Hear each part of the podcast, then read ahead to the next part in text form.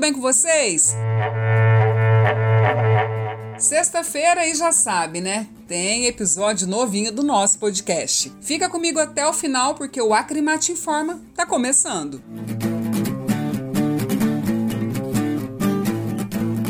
E a gente começa falando sobre alguns fatores que interferem na capacidade de oferta de animais para o abate claro como é importante conhecer esses fatores para entender o período pelo qual estamos passando agora em 2021. Bem, o ciclo pecuário é um desses fatores responsáveis aí pela formação dos preços do bezerro e do boi gordo. Os números consolidados pelo IMEA mostram que em 2019 houve um grande abate de fêmeas e com isso a diminuição de matrizes que iriam produzir bezerros. E aí, consequentemente, o preço desses animais de reposição aumentou. Com esse incremento, mais matrizes deixam de ir para o abate, pois se torna aí mais atrativo mantê-las em reprodução. Outros fatores também interferem na capacidade de ofertas de animais para o abate, viu? A seca prolongada na região centro-oeste afetou não só as pastagens, como também a produção de milho e soja, por exemplo, que são os principais insumos usados na engorda animal que consome ração. Gente, em resumo, o volume disponível de animais prontos para o abate não possui relação direta com o tamanho do rebanho, não, mas sim com fatores como a falta de matrizes, períodos prolongados de seca e a consequente quebra de safras de grãos.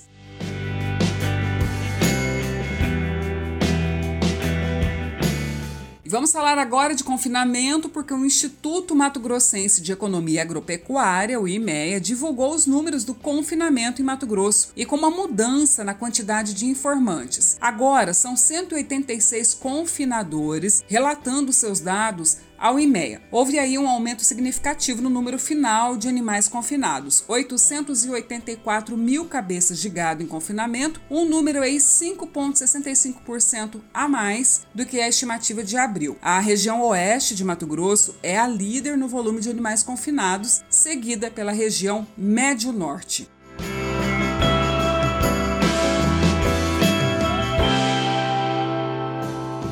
E agora, fique por dentro.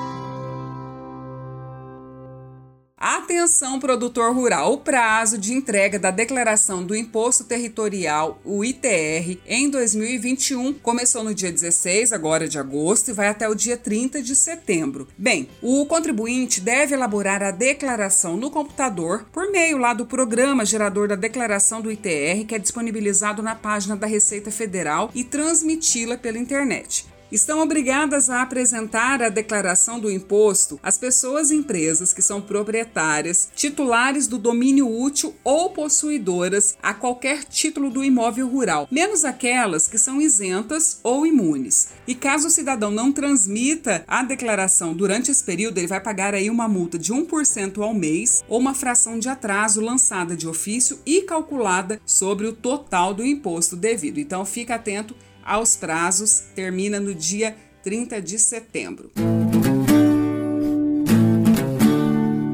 Encerramos aqui mais um episódio do podcast Acrimate Informa, lembrando que tem muito mais conteúdo nas nossas redes sociais. Acrimate 50 anos, o braço forte do pecuarista mato-grossense. Um abraço e até logo!